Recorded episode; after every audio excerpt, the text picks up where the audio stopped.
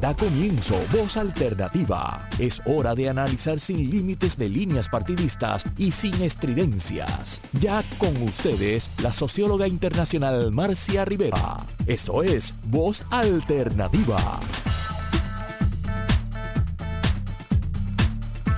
Hola, buenos días a todos y todas. Bienvenidas a este espacio de Voz Alternativa. Y no, no, no se han equivocado. Marcia Rivera no está hoy con nosotros. Mi nombre es Chabela Rodríguez, que represento a Vamos Puerto Rico. Y hoy estamos aquí en sustitución, tratando de conducir este programa maravilloso de Voz Alternativa. Voz Alternativa que llega a través de Radio Isla 1320 y a través de Internet por radioisla1320.com. Es un espacio libre de ataduras partidistas y de especulaciones y chismes del día se discuten los problemas más urgentes de Puerto Rico, las medidas que se están tomando, así como propuestas innovadoras que permitirían soluciones más efectivas y menos dolorosas para la población. Tenemos en cada programa una entrevista a fondo, así como secciones internacionales, de internacionales y de iniciativas de las organizaciones sociales para la transformación de Puerto Rico. Este programa, como escucharon, es conducido por la socióloga y economista y amiga Marcia Rivera Hernández. Hoy yo estoy en sustitución, Chabela Rodríguez, y que represento a Vamos Puerto Rico. Vamos, Concertación Ciudadana Inc. Es un movimiento político no partidista de base comunitaria y sin fines de lucro que se dedica a la articulación de esfuerzos de bienestar social entre diversas entidades progresistas en Puerto Rico, los Estados Unidos, nuestra América y el Caribe, mediante iniciativas de educación, organización y movilización, y que gracias a la amabilidad de Marcia hoy estamos aquí y siempre tenemos un espacio una vez al mes aquí en Voz Alternativa, donde dialogamos sobre temas pertinentes a nuestro país. Vamos Puerto Rico, lo pueden conseguir también en internet, por supuesto, estamos en internet también. Y vamos pr.org, www.vamospr.org. Puedes entrar a la página de Vamos y conocer un poquito más sobre ello. Hoy, en este espacio, 24 de septiembre, vamos a examinar el legado del grito de Lares en nuestra historia y nuestra cultura. El 23 de septiembre, que ayer lo celebramos ¿verdad? Vamos a conocer qué pasó ayer en diferentes espacios. En este aniversario es necesario conocer el trasfondo histórico del día conmemorativo del Grito de Lares para entender las motivaciones y los eventos que impulsaron la lucha en contra de aquel gobierno español y el legado que nos deja nuestra historia y nuestra cultura. Para este diálogo tenemos a tres maravillosos y maravillosas invitadas eh, con nosotros está el don Heriberto Marín Torres, patriota puertorriqueño, el doctor Antonio Gastambide Heigel y Gabriela López Rodríguez. Si es Rodríguez, tiene que ser buena. en esta primera parte, ¿verdad? Vamos a hacerlo así, el diálogo donde primero vamos a presentar a don Heriberto Marín, tener esa oportunidad de escuchar al patriota don Heriberto Marín. Y yo tengo aquí algunos datos de don Heriberto. A ver, eh, don Heriberto nació en el barrio Cuabey de Jayuya, nada más y nada menos. En el año 1929, desde temprana edad ingresó al Partido Nacionalista y habiendo sido cadete de la República y figurando activamente entre las personas más allegadas al maestro Pedro Albizu Campos durante el tiempo que vivió en Jayuya Participó activamente en los sucesos revolucionarios de 1950, siendo condenado por ello a los largos años de prisión, de los cuales cumplió nueve. Escribió dos libros relacionados con aquellos sucesos, los cuales fueron sacados clandestinamente de la prisión. Nacionalista muy cercano a don Pedro Albizus Campos, a quien ha dedicado gran parte de su, de su vida a preservar, a difundir con amor y esperanza la historia del nacionalismo puertorriqueño. Es autor de los libros Coabey, El Valle Heroico, en honor de su barrio natal en Jayuya, escenario de la insurrección nacionalista de 1950 que participó. Y el otro libro eran ellos. Le damos la bienvenida a don Heriberto Marín Torres. Gracias por estar aquí. Gracias. Buenos días. Lares viene a ser el despertar de la nacionalidad puertorriqueña. Eh, yo tuve el honor de participar con don Pedro Albizu Campo cuando fue a vivir a Jayuya en el 1948 en la casa de Blanca Canales y yo era vecino de Blanca. Y llegó una noche de verano, en el verano del 48, llegó a mi casa Griselio Torresola, nuestro héroe nacional que murió en la Casa Blear, a decirme que a Casa de Blanca había llegado una persona que a mí me gustaría conocer personalmente. Y Griselio, la familia Torresola y mi familia éramos como hermanos cercanos. Y cuando llegué en Casa de Blanca, quien estaba en el, la sala, parado en la sala, en medio de la sala era don Pedro. Y ustedes se imaginarán cuál sería para mí la sorpresa de encontrarme con don Pedro, que para mí significaba y significa algo tan grande, que empecé a amarlo desde que era niño. Y cuando fui a darle la mano, no me la dio, sino que me dio un abrazo y me preguntó, me dijo, hijo, ¿cómo está ese corazón? Y eso bastó. ¿Cómo está ese corazón? Esa fue, sí. Y, y la verdad que el corazón ha estado siempre bien, bien, bien, gracias a Dios.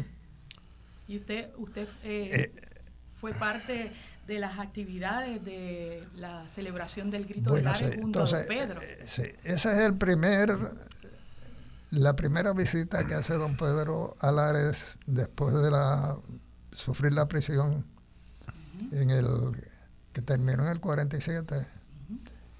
Y él había regresado a Puerto Rico a fines del 47, en diciembre, ya, ya en casi Navidades. Y nosotros habíamos ido a recibirlo al, barco en que lo trajo, el recibimiento que se le hizo en el Sexto Escobar. Y el, día del grito del Are, o sea, la celebración, salimos de Jayuya bien temprano porque era la cajetera vieja aquella que, que había quilotuado y todavía que pasar por, por el por donde está el lago de Bocas. 1948, ¿no? 48. este, para llegar a llegar a Arecibo, en Arecibo nos parábamos en el en, El, café, el Gran Café. El Gran Café, el Gran Café. Y allí desayunábamos, recogíamos, bueno, no recogíamos, estaba, había muchos nacionalistas que nos esperaban tanto en Otuado como en Arecibo. Y de ahí salíamos para Lares y de Lares nos reuníamos en el puente de Lanón y de ahí caminábamos hasta la plaza. Y don Pedro, la noche antes del día 22, nos reunió y nos hizo a, a ciertas personas muy cercanas, a cargo, por ejemplo, que íbamos a hacer y mi, misión era estar al lado de doña Laura, que le llamaba la Yoya, y de la hija, Rosita, la hija mayor, que luego murió en Cuba. Y me dijo, tú eres el responsable de ella, vas a estar siempre a su lado, ¿no? De y este, estar a su lado y yo, yo con 18 años, tú te imaginas, 18, 19 años este, una responsabilidad muy grande, grandísima. Sucedió algo en esa... Ah, bueno, la plaza estaba repleta de gente. Yo no me imagino de dónde podía moverse Alares en ese tiempo esa cantidad de gente. Porque era, o eran mulas o eran en carretas, de, pero, pero eran muy pocos los, los carros que había. Y sucede que cuando veníamos del cementerio hacia la plaza a celebrar, don Pedro era el, orador principal, eh, frente a nosotros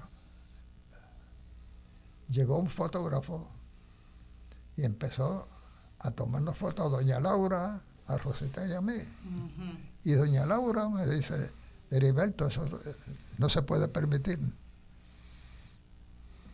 Y yo, muchacho, imagínate, a esa edad, yo saco mi revólver que lo llevaba y cuando ese fotógrafo se da cuenta, ha salido corriendo. Y yo no sabía si era un FBI o era un fotógrafo de... Imagínate.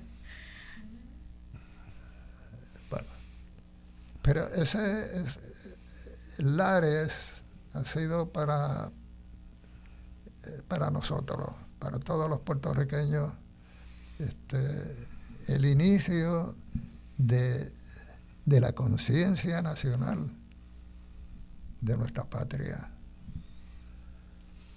Eh, puedo hablar de don Pedro una serie de cosas. Yo participé en la revolución del 1950.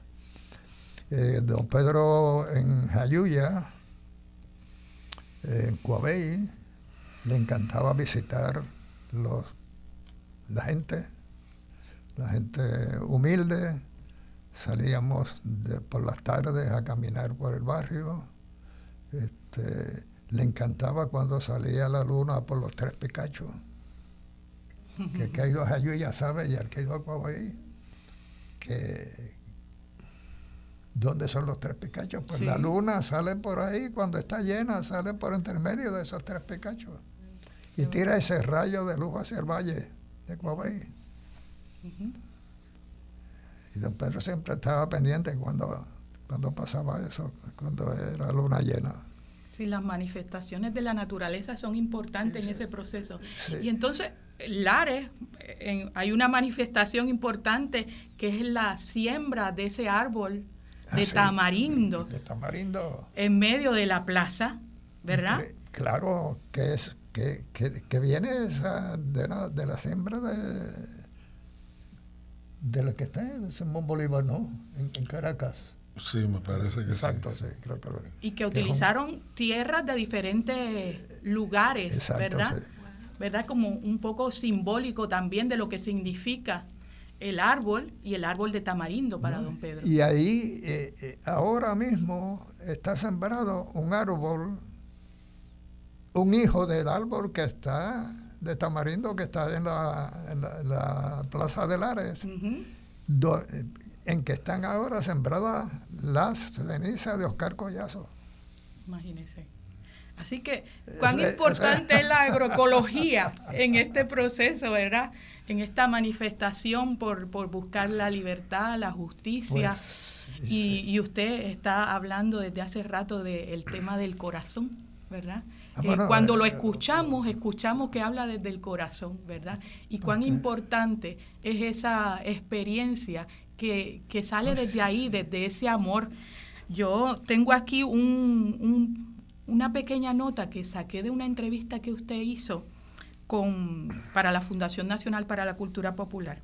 Y usted dice, reflexionar sobre la revolución, ¿verdad? Y esta vez la revolución del Ares, eh, es es paz y convicción y es un acto de amor supremo.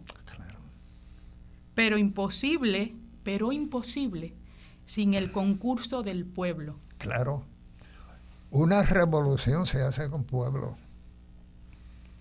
Lares hubo que adelantarla. Se supone que Lares fuera el 29 de septiembre. Aquí nuestro querido historiador de eso a tener esa oportunidad. Este, y hubo que adelantarla porque la, la delataron. La revolución de Jayuya fue delatada también y, fue en dos días. porque en Jayuya no había, o, sea, don Pedro no tenía organizado una revolución para ese tiempo. Y cuando ordenaron este, el arresto de, los nacionalistas en el 1950, a raíz de, un, de la celebración del, centenario o el, aniversario de, del general Valero, que arrestan a un grupo nacionalista, ordenan arrestar y de ahí es en dos días, en dos días venden la revolución. El 28 se habla de, declararse la revolución el, lunes 30 el sábado 28 va Juan Jaca Hernández a Coabey a darle a Blanca la noticia y el informe de que iba a ser el lunes a las 12 del mediodía y vamos a salir para el pueblo de Jayuya. Y luego, bueno, todos, de todos los pueblos que se había hablado, iban ahí eh, para Utuado, era donde se iba a reunir el grupo grande ¿Y qué pasó? Que en esos dos días vendieron la revolución. Y cuando iban a salir los primeros que salieron de Peñuelas para Utuado, ya lo estaba esperando la policía. O sea, dentro del partido, del grupo pequeño de la eh, cercano a don Pedro, había un agente. Hay quien, hay quien dice quién, yo no me atrevo nunca a decir quién, hay que, porque no, no, no, no, yo no, yo digo lo que yo sé, lo que yo viví. Y no me atrevo a hablar de la persona, porque, y si no es verdad y destruyo la familia claro, claro. de esa persona. Pero lo, importante de esto, a pesar de lo que usted está diciendo, ¿verdad? De que puede haber algún fracaso militar, por decirlo de alguna manera, hay, hay, un, hay unos grandes logros detrás de, este, de esta actividad del grito de Lares, de esta revolución del grito de Lares. Y es este, eso que representa la, nos determinamos como puertorriqueños y puertorriqueñas. Aquí somos, ¿verdad?, una nación. Y entonces esa, esa manifestación después del grito de Lares o el grito de Lares fue importante para ellos, ¿no? Así que representa esa primera, ¿verdad?, expresión de nacionalismo puertorriqueño. ¿No? Así que la importancia que tiene el grito del Lares es, ¿verdad? es, es, grande, es una celebración como todos los países, ¿verdad? Cada uno de los países tiene su grito, tiene su grito de independencia. Nosotros tenemos nuestro grito, aunque no hemos culminado ese proceso, pero tenemos ese grito donde nos manifestamos como puertorriqueñas y puertorriqueños. Y yo creo que ahora me voy a adelantar un poquito y voy a, dejar y a presentar a nuestro próximo invitado para que den esos datos históricos de lo que ha significado el grito del Are. Yo tengo aquí unos datos de, de Toño, Antonio Gastambide, que ya, ya él es un general aquí, pero entonces yo tengo unos datos por si alguien no sabe todavía quién es el doctor Antonio Gastambide Hegel. Tiene un doctorado en Historia Contemporánea de Estados Unidos, Relaciones Internacionales, por la Universidad de Princeton. Catedrático hasta el 2018 del recinto de Río Piedra de la Universidad de Puerto Rico, nuestra alma mater. Y catedrático de honor Eugenio María de Hostos de la UPR, profesor del Centro de Estudios Avanzados de Puerto Rico y el Caribe en San Juan y profesor visitante de la Universidad Central de Venezuela así como de la Universidad de Oriente, de la Universidad de La Habana y del Instituto Superior de Relaciones Internacionales Raúl Roa García, todas en Cuba. Ha publicado ensayos y artículos sobre la historia internacional del Caribe en Brasil, Colombia, Cuba, España, Gran Bretaña, Haití, Jamaica, Martinica, si se me queda algo, México, Panamá, Puerto Rico, República Dominicana y Venezuela, incluyendo dos capítulos en la General History of the Caribbean de la UNESCO. Ha coeditado varias antologías y es autor del libro Tan lejos de Dios. Las relaciones del Caribe con Estados Unidos, una segunda edición y revisada en Madrid, San Juan de Puerto Rico y Santiago de Cuba, editorial Otra América, ediciones Callejón y editorial Oriente del 2014. Con ustedes, el señor Antonio Gastambide Hayes, el que va a poner en el contexto histórico el legado del Grito del Ares. Bienvenido. Bueno, gracias, gracias Chabela y gracias a, Vamos que me haya invitado. Eh, es, es, un honor compartir esta mañana con don Heriberto Marín, a quien llevaba muchísimos años deseoso de, conocer y hoy se me da el, privilegio, por lo menos de, de, intercambiar con él. A veces uno saluda a una persona de lejos o coincide, pero, pero no es lo mismo de compartir un rato. Y además a estas dos extraordinarias compañeras de, de la lucha puertorriqueña en muchos frentes. Eh, y por supuesto, pues claro, el, la radioaudiencia de, de voz alternativa.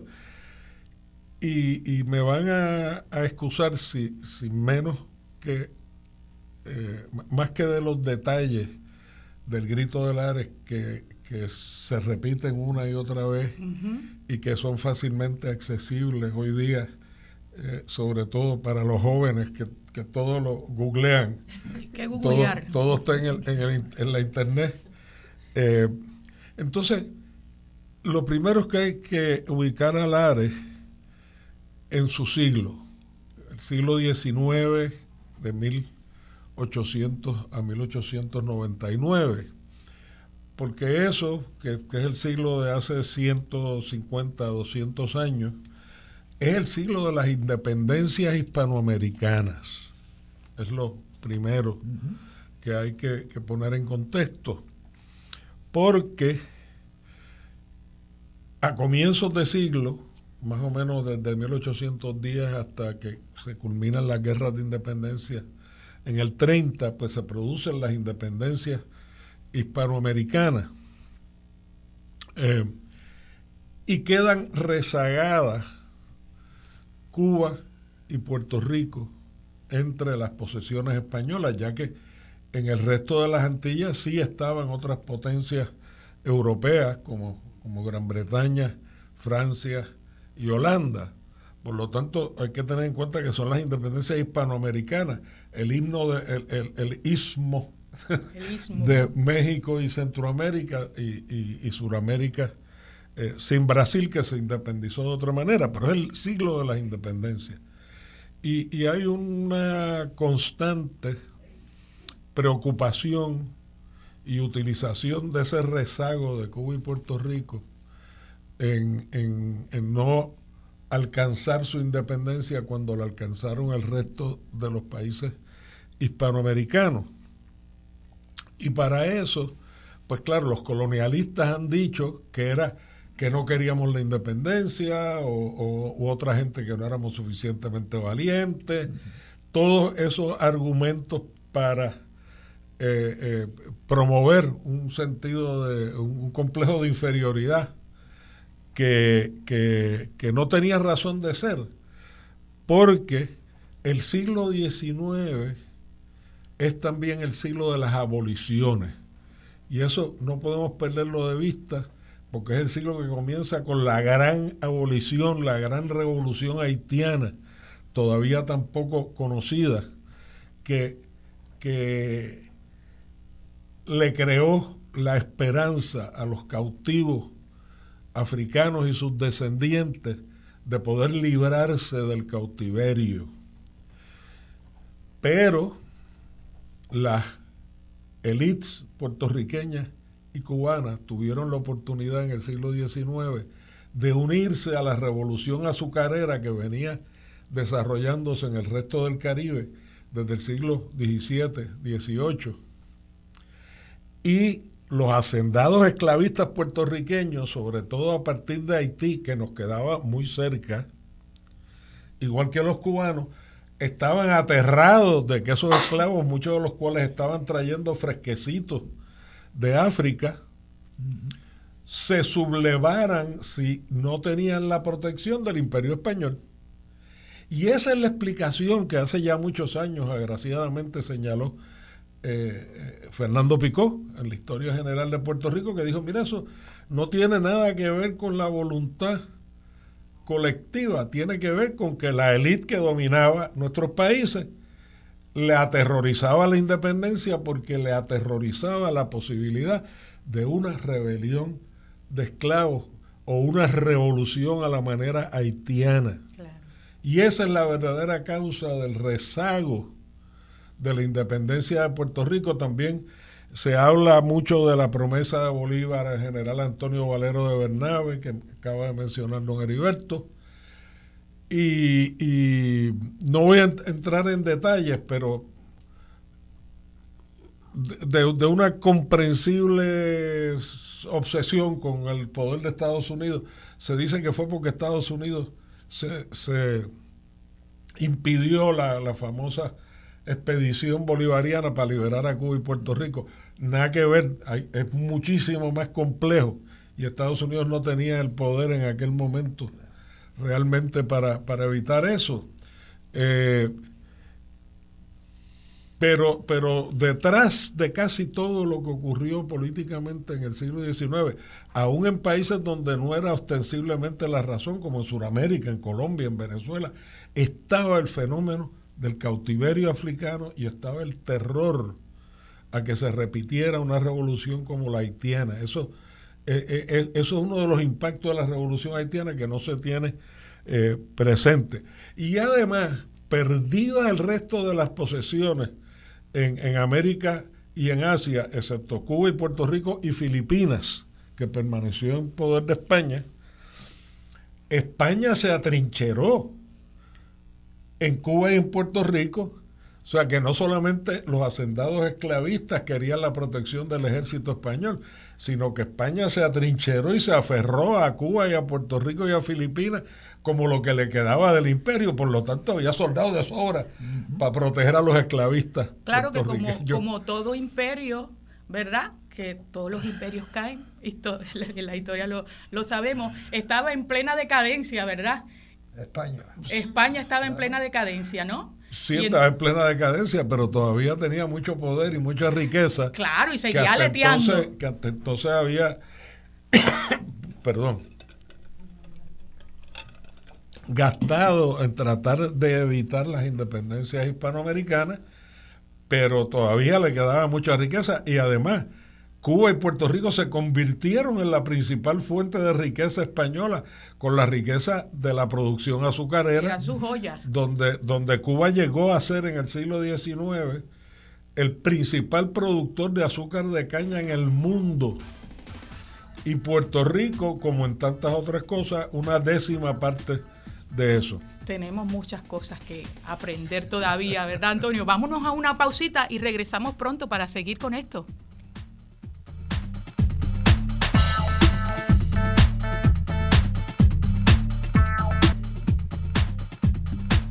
Seguimos aquí, mi nombre es Chabela Rodríguez y estoy aquí en sustitución de la compañera y amiga Marcia Rivera y con Vamos Puerto Rico.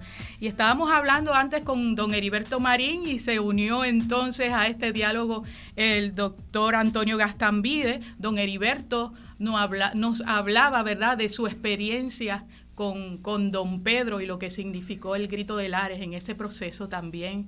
Y además que incluimos a Antonio, a Toño, para que siguiera hablándonos de este contexto del grito de Lares. El grito de Lares no fue la primera ni la única manifestación, ¿verdad?, rebelde en Puerto Rico. Es una lucha, ¿verdad? Eh, en la lucha por la libertad habían otras luchas antes al grito de Lares. Es como una continuación. Eh, la rebelión de San Germán, ¿verdad? El proyecto libertador de María Mercedes Barbudo, el de Antonio Valero y Bernabe, eh, el movimiento de Andrés Vizcarrondo y Buenaventura Quiñones. Son muestras de, esa determinación, ¿verdad? Por tener un mejor país, justicia y libertad por, por nuestro pueblo. Sí, Antonio. Bueno, y en la concreta del ARES, porque si hay que hablar de la, de la concreta, como ya señaló don Heriberto, pues Lares se precipitó y, al mismo tiempo impidió que el resto de los revolucionarios puertorriqueños que estaban listos para un eh, eh, levantamiento simultáneo, pues se abstuvieron de ese levantamiento, excepto el Lares y el pueblo vecino de San Sebastián del Pepino, donde terminó eh, el, suceso, ¿verdad? Donde fueron derrotados finalmente los, los, revolucionarios de Lares.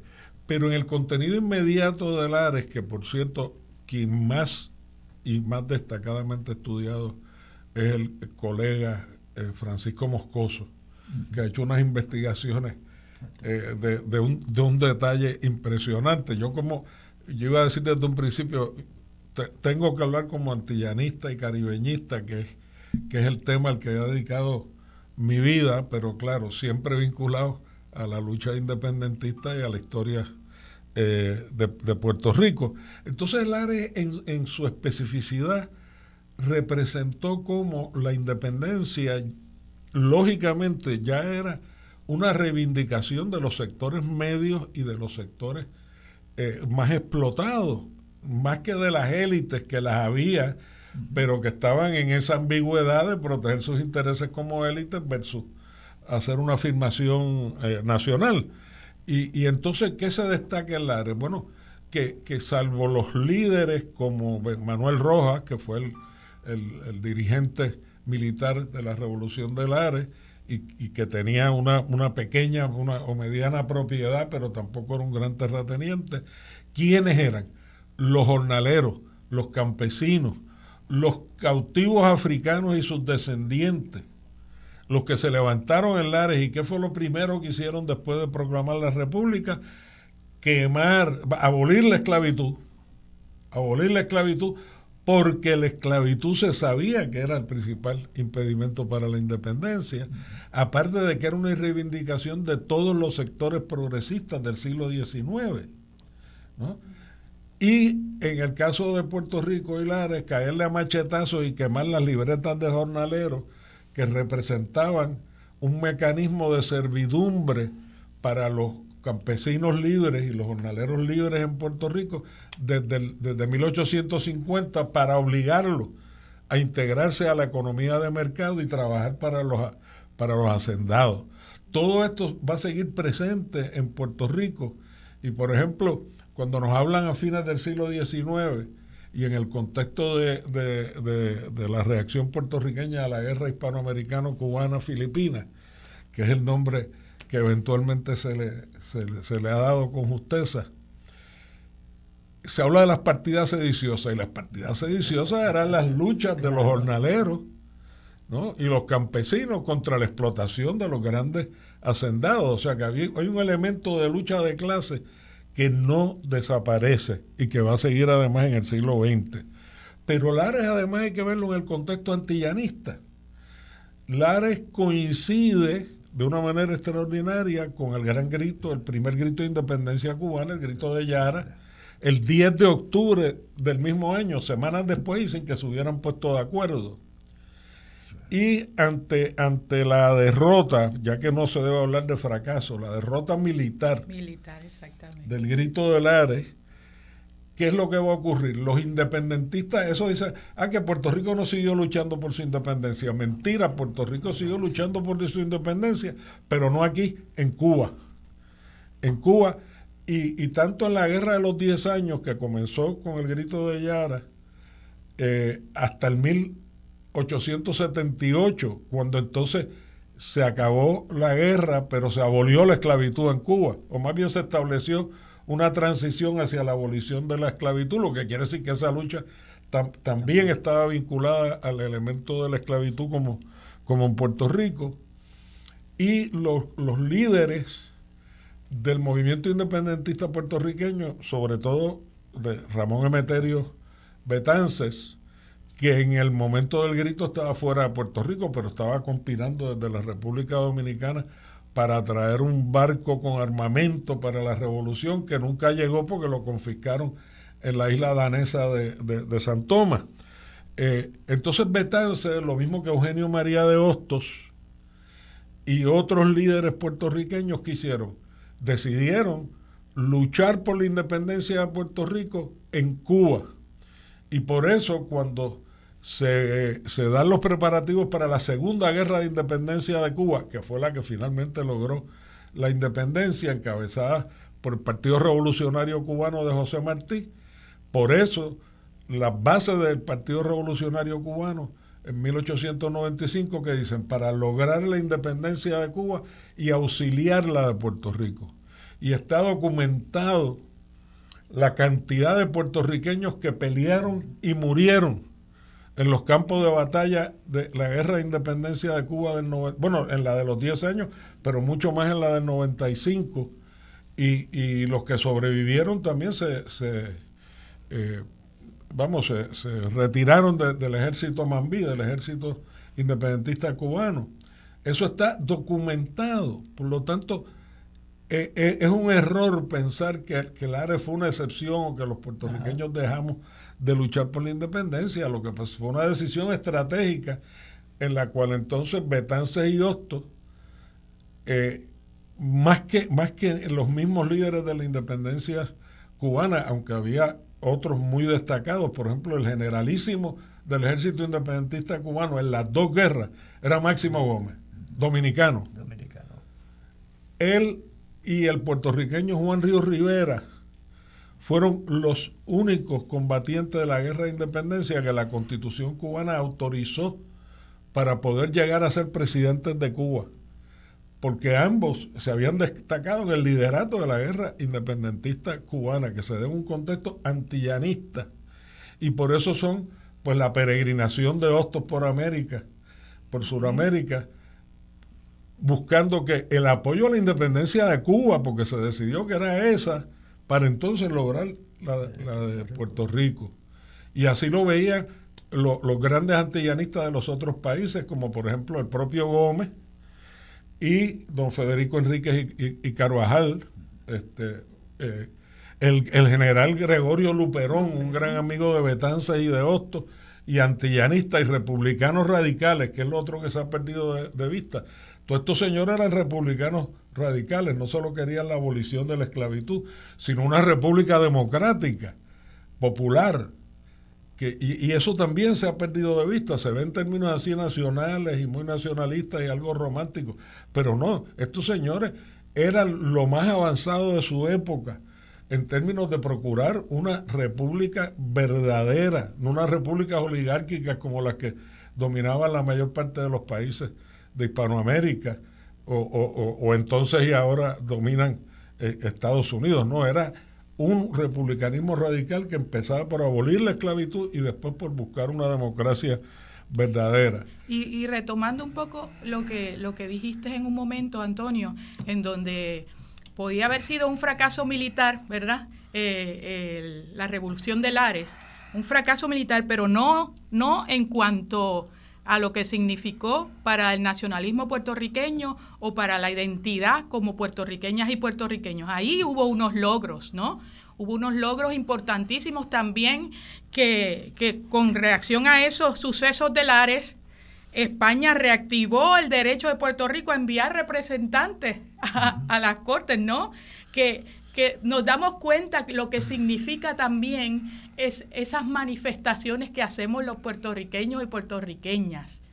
Bueno, entre esos representantes estarían eh, los que demandaron en las Cortes Españolas, porque es que la fue en el 68, en el 71 eh, triunfó una revolución republicana en, España, porque España era, como sigue siendo, salvo dos excepciones muy breves, una monarquía, que es la cosa más obsoleta imaginable pero no vamos a hablar de eso, sino que efectivamente en el 1871 se triunfó la República y ahí es que reanudan la, el llamado a que acudan a la, a la legislatura española, que se llamaban las Cortes, eh, representantes de Cuba y de Puerto Rico.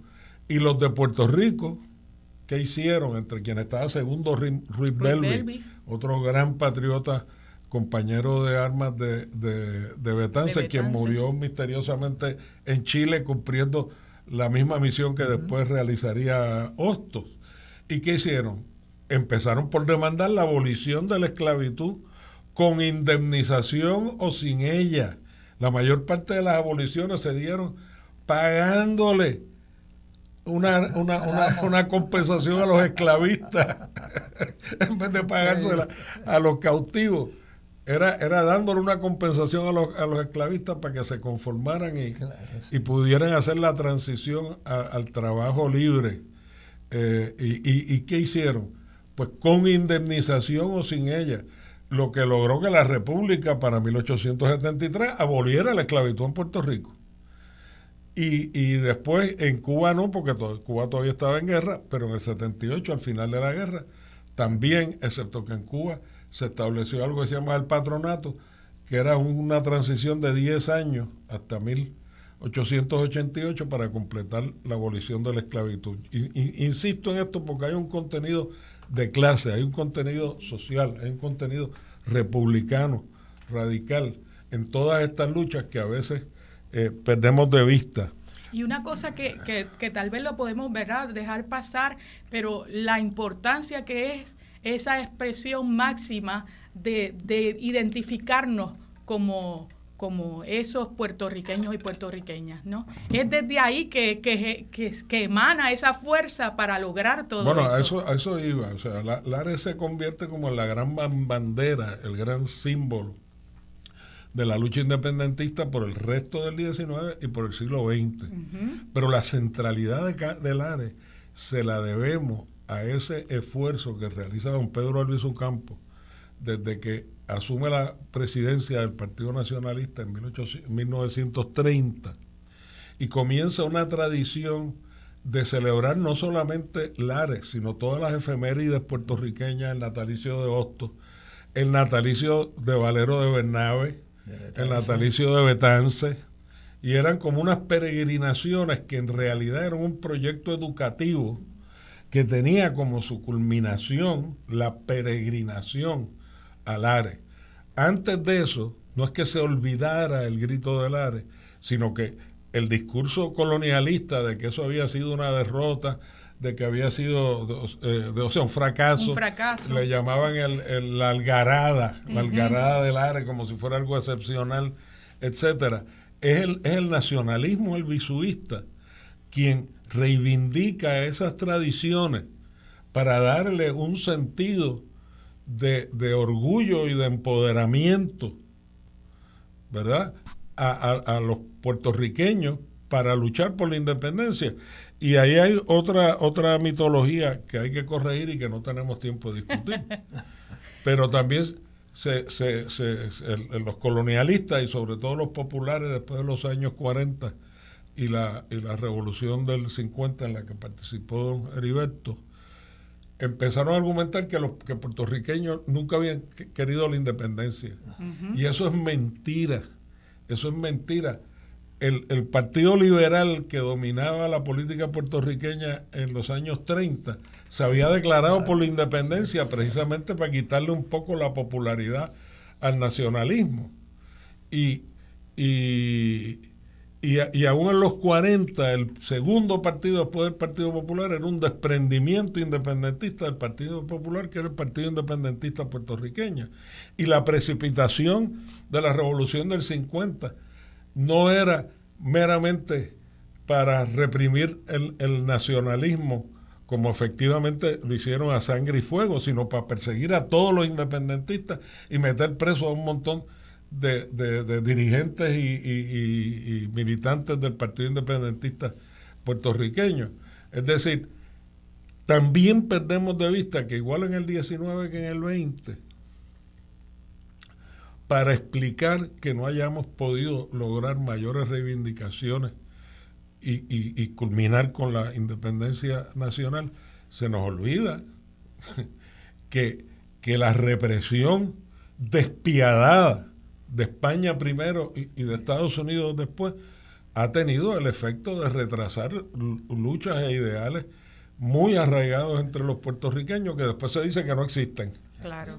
Este, y entonces, eh, por lo tanto, Lares se convierte también sinónimo, el antillanismo argumenta que la Confederación de las Antillas pide el apoyo de Hispanoamérica, que de hecho nunca se materializó. La, la, guerra cubana fue fundamentalmente antillana, porque no eran solo puertorriqueños y dominicanos, sino hasta jamaicanos que pelearon por la independencia de, de Cuba pero el apoyo de Hispanoamérica, dado el auge en aquel momento del, imperialismo estadounidense, eh, eh, no, se dio por mil razones muy complejas. Pero, pero la independencia de Cuba y Puerto Rico estuvieron ligadas desde el primer momento a unas banderas antillanistas y antiimperialistas.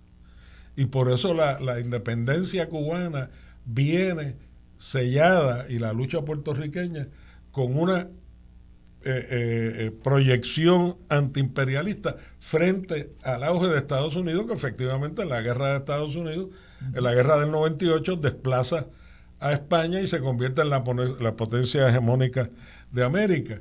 Y, por lo tanto, también debemos ver, y así lo vio Albizu, la, la lucha independentista puertorriqueña como parte de las luchas antiimperialistas en el resto de América Latina y el Caribe y particularmente con las causas antiimperialistas cubanas. Eh, entonces, e, e, ese es el significado que debemos tener presente cada vez que conmemoramos a Lares, porque no estamos conmemorando solo eh, el contenido y el heroísmo de los participantes inmediatos, sino, sino Lares como un símbolo, como culminación o maduración de un proceso independentista previo y una proyección hacia el resto de las luchas independentistas que van a estar asignadas de un contenido antiimperialista y un contenido social que no necesariamente tenían las luchas independentistas anteriores. Sí, reconocer, reconocer a Lares como, como un espacio en donde nos miramos para, para ese bien, ese bien común, ese bien que necesitamos como país, como todos los países del mundo, ¿verdad? Ese, esa lucha por, por estar mejor en nuestro país, porque queremos estar en un país bien feliz, contentos, en alegría, justo, sin esclavitud. Y entonces yo quisiera, ¿verdad? Desde ese contexto, traer también a la mesa a una compañera para que siga la discusión, ¿no? Eh, en este, en esta, en este diálogo, que vamos a hacerlo más diálogo. Don Heriberto, antes de integrar a, a Gabriela. No, no, eh, estaba pensando en lo que hablaba aquí el doctor. Sí. por favor, den el doctor ese que yo. Nunca más, Toño. Eh, no, no, a mí lo que me honra es el título de profesor. El doctor es un accidente en el camino. No, no, no necesitas que, tenga el doctor como la doctora Ilka. No, señor. No, señor. No hablemos de eso. No, señor. Todo lo contrario. No, este, la guerra de, de independencia, de como hablabas de los puertorriqueños que murieron en Cuba fueron muchos, pero muchos. a mí me. Pachín Marín, por ejemplo, que era un poeta sublime.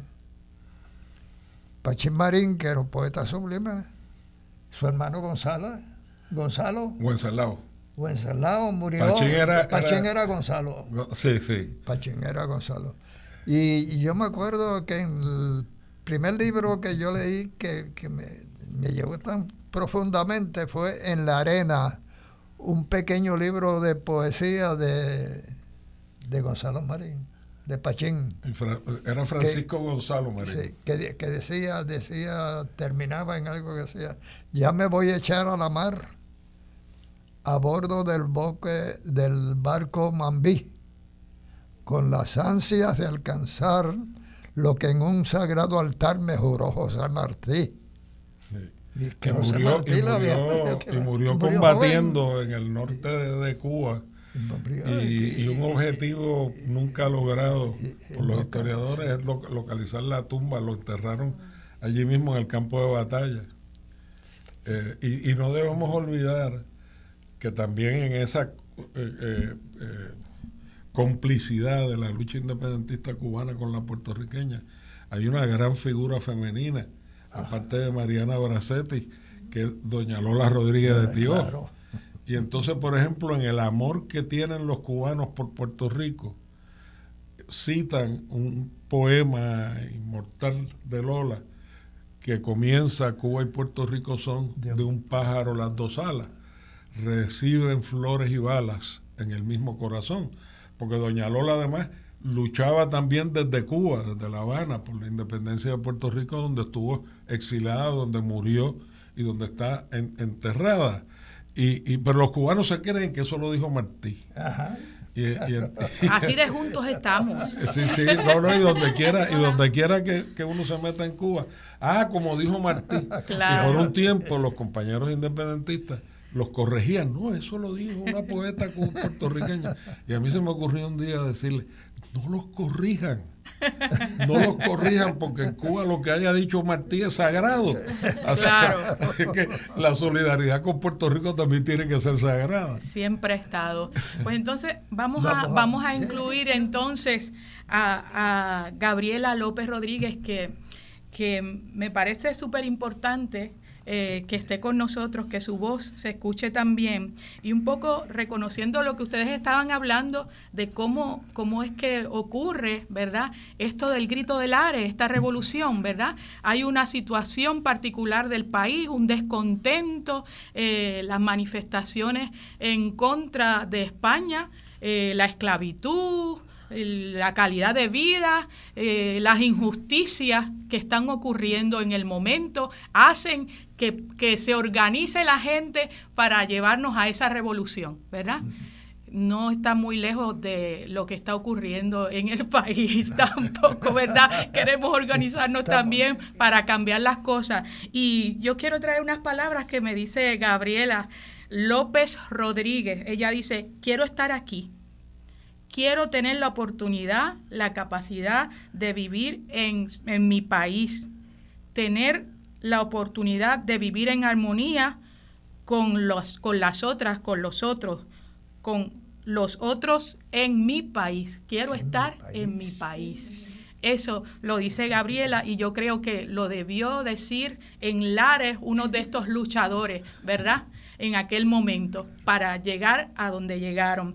Voy a decir algo de, Gabriela, ¿quién es? Ella me dice que es aventurera, inquieta, mujer que apoya proyectos comunitarios con un espacio seguro, que le encanta la playa, es madre de un perro que se llama Barto.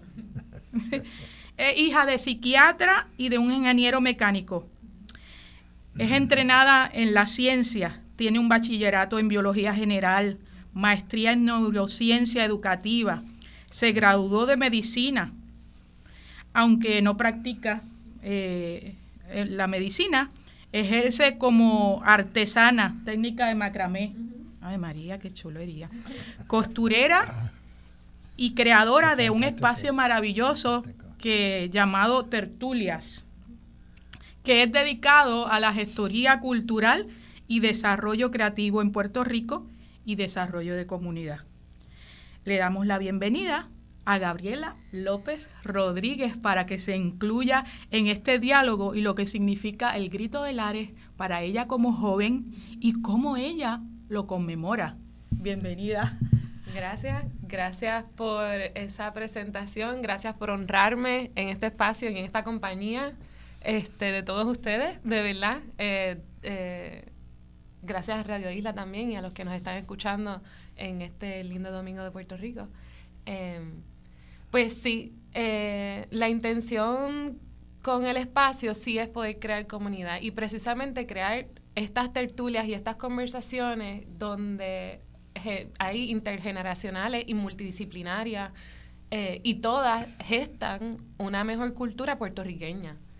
Em, de ahí es que parto, de ahí es que es mi intención con tertulias. Y siempre he entendido que en una buena tertulia podemos cambiar nuestro parecer porque nos permite aprender, porque en la discusión defendemos un punto. Este, y a veces en la conversación nos quedamos en, en, la superficialidad de, la, de los asuntos, pero en la tertulia nos permite entrar más a fondo y contextualizar las cosas y mirarlas desde otro lugar que no necesariamente la habramos mirado anteriormente y con una liviandad de no sentirnos aferrados a, cómo entramos a, esa, a ese conversatorio. este, que es lo que estamos haciendo hoy, ¿verdad? Y una de las cosas que queríamos hacer, que fue un evento que se hizo ayer en el espacio, se llamaba Las Mujeres Gritan. Y me alegro tanto que el doctor haya hablado de Lola Rodríguez de Tío. Y no le digas doctor. Ay, perdóname. Perdón, Toño.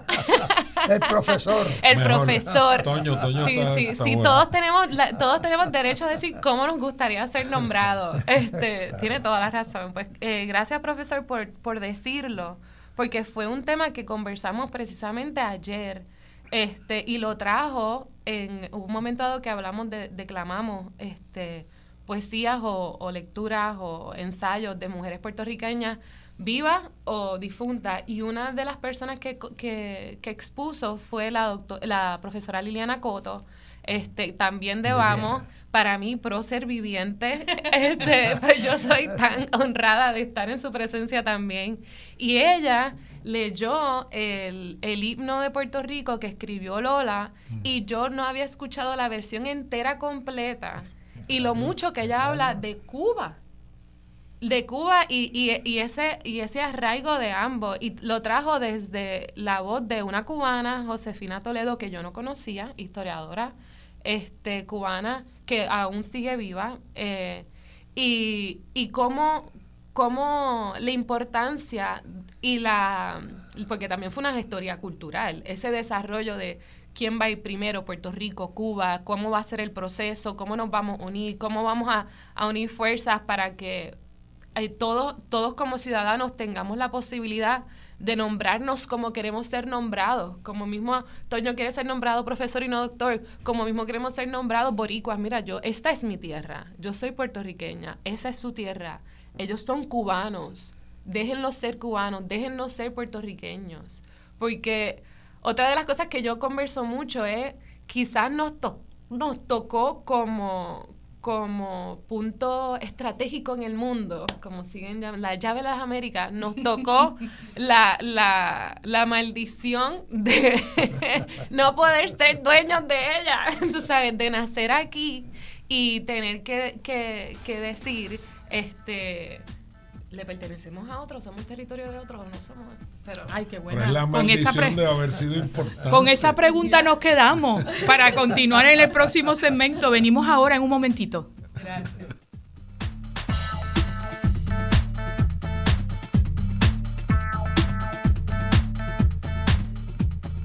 Bueno, seguimos aquí en este diálogo que, fuera del aire se pone mejor. Oye, es que esto está súper buenísimo. Eh, mi nombre es Chabela Rodríguez y estoy aquí con Vamos Puerto Rico en Voz Alternativa, un programa que conduce la amiga Marcia Rivera y que hoy tenemos el privilegio de estar aquí junto a unos amigos maravillosos, Antonio Gastambide, Heriberto Marín, don Heriberto Marín, y se incluye ahora la conversación Gabriela López Rodríguez que nos estaba hablando de la experiencia de cómo celebra Lares o el grito de Lares desde tertulias allí, que ha sido chéverísimo. Nos quedamos ahí como en la expectativa. Los dejé ahí en el borde del suspenso. Pues esto que estaba diciendo ahora fuera del aire, don Heriberto, de cómo uno llora después de conocer eh, los, los datos de nuestra historia y cómo nos no, no eliminan de ella o no, no, no nos permiten o no nos enseñan realmente este, todo nuestro valor como país y como puertorriqueños y puertorriqueñas que somos. Eh, es tan cierto porque tengo amistades que no saben absolutamente nada. Yo siento que yo sé un brochazo este, que, o sea, un pleno borracho, quizás un, brochazo, quizás un sketch, este, pero no a profundidad, mucho menos con todo lo que, con todo lo que el profesor Gastambide nos ha enseñado en, la mañana de hoy.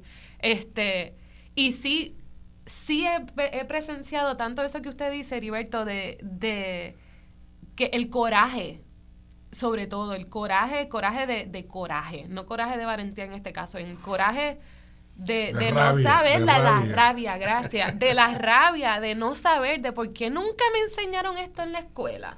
Porque el discurso siempre fue lo poquito y lo pequeñito que somos, y lo, lo, lo vagos y lo, y lo, lo, invaluados y lo poco, o sea, que no tenemos eh, convicción. Y entonces ese discurso como, como se, se, convierte en algo generacional y en algo que literal nos apaga el fuego, constantemente nos pisotea el fuego. Y cuando entramos en, en procesos como, como, como sucedió en el 19, en el verano del 19, este, que de momento nos empezamos a enterar de un montón de cosas, de un montón de cosas, y fue como una avalancha de información, una avalancha de coraje que se convirtió en valentía. Que esa rabia se transformó en un coraje de valentía, de no, nos vamos para la calle, y se fueron para la calle intergeneracionales. Intergeneracionales, porque el problema es que ese desconocimiento de nuestra historia este, y esa falta de contexto de ella y esa narrativa, como le, venía diciendo a don Heriberto de Camino, le baja el volumen a algunas cosas y se lo sube a otras y, y pues desvirtúa realmente lo que pasó, saca de contexto lo que sucedió. Este, cuando empezamos a darnos cuenta de los verdaderos matices, nos tiramos a la calle porque es que ya no nos queda de otra, no nos queda más nada. Eh, que en ese sentido yo tengo que reconocer a otros proyectos fuera de tertulias que también llevan picando conciencia, que es este el grupo del Nido en Bayamón, eh, que ellos también celebran el grito del ARE y han hecho anteriormente el grito de conciencia, que desafortunadamente este año por permisos del, del municipio, todos sabemos qué significa eso, de un día para otro eliminaron la posibilidad de poder llevar a cabo el evento como lo tenían planificado, pero sin embargo, allí llegó la juventud y ahí llegaron raperos. Y anyway, se formó un grito y se picó conciencia a una menor escala, pero no se deja de gestar. Que para mí esa es la parte más importante, como de, distintas trincheras, porque siguen siendo trincheras, siguen siendo espacios de, de no, de basta ya, de que es que lo vamos a decir y que nos vamos a oponer y que lo vamos, lo vamos a vivir porque nos toca, porque nos lo merecemos, porque nosotros merecemos tener nuestro país, porque nosotros merecemos poder decir sí es nuestro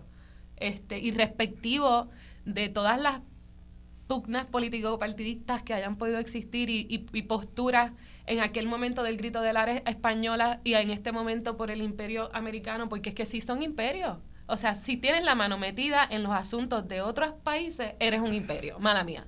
Este, ocúpate de lo tuyo y de tu patio. Eso es como el vecino que te viene a picar el, el palo de aguacate, pero perdóname, ese palo me da, me da aguacate a mí. Este, so en ese sentido, sí hay un coraje y sí yo veo un cambio. Yo veo un, una organización y, una, y un deseo de organizarnos mejor, este, de poder conocer otros espacios donde se están gestando eh, lugares de conocimiento, de aprendizaje, de porque mucha gente ayer en, en mi evento fue gente, todos los que dijeron, mi propósito aquí es poder aprender y yo sé que habemos muchos más este, con ese deseo de poder aprender. No todo el mundo tiene la, ha tenido la oportunidad de participar de una clase de humanidades de la UPR. Yo sé que aquí son gallitos, pero yo soy de Mayagüez. Ah, UPR también. Antes, antes ahora siempre UPR, colegio, sí. Colegio, colegio. colegial. Este, y, y, muy agradecida con mis profesores de historia, con la doctora, la profesora Nelly Vázquez y con este mi profesor de Ciencias Políticas, Jorge Schmidt este, muy agradecida de, de, la influencia que ellos tuvieron en mi vida. Todavía pienso cosas que ellos eh, aprendí a través de ellos. Y eso, ese, eso tiene mucho valor. La educación tiene un valor increíble y yo creo que por eso también ha sido aplastada. Este, y cada vez más intenta ser silenciada o atropellada, como se mencionó anteriormente por otras doctoras. Este, so, sí siento que al momento en que vivimos hoy, de la misma manera que en el 1868 hay un descontento em, global con cómo vivimos, con nuestro bienestar social y político en Puerto Rico y cómo se está encaminando, porque las élites que hablaba este el profesor Gastán ahorita, eh, pues disuaden estas, estas gestas este, y, este, y este intento de, declararnos como lo que somos, este, como lo que queremos ser llamados. Y, y como la ignorancia eh, es atrevida, es, yo no recuerdo quién dijo ese refrán, pero wow, que mucho valor tiene. La ignorancia atrevida, porque también te hace defender al que te esclaviza. So, desde, desde ese punto, pues, partimos ayer en Las Mujeres Gritan y fueron conversaciones que, que se trajeron.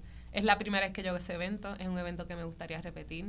Quisiera que cada vez más siga creciendo y traer más recursos que nos enseñen más con conocimiento de causa y con estudios detrás de los temas.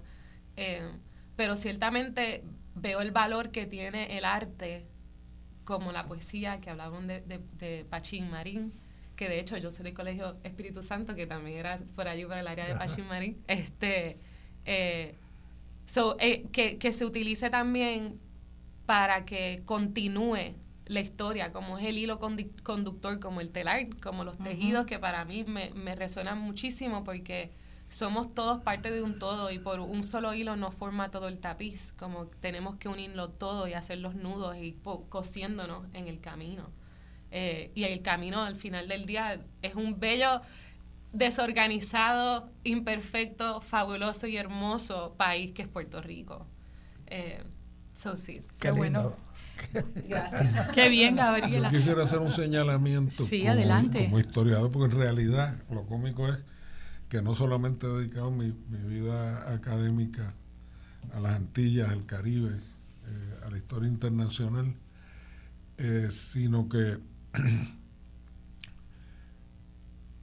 el, elemento del, contexto de la época que vivimos es bien importante porque fíjense que esa represión despiadada que sufrimos los independentistas en los años 50, que incluso ligaron la causa independentista con la Guerra Fría y ser independentista era ser comunista. Eso se empezó a disolver cuando nos hicimos parte de un fenómeno que yo llamo la revolución cultural mundial, que se desató en los años 60 y que tuvo como vanguardia a, las jóvenes, a los jóvenes eh, del mundo entero que se alzaron en contra del, del mundo que estaban heredando, que estábamos heredando.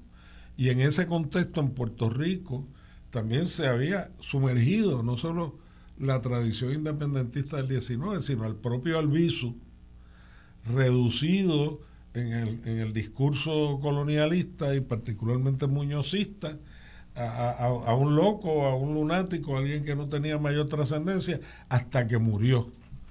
Y entonces, en, en las exequias de Albizu Campos, revivió el movimiento independentista puertorriqueño que ya además del Partido Independentista contaba con el movimiento eh, pro independencia, entre otras organizaciones nuevas.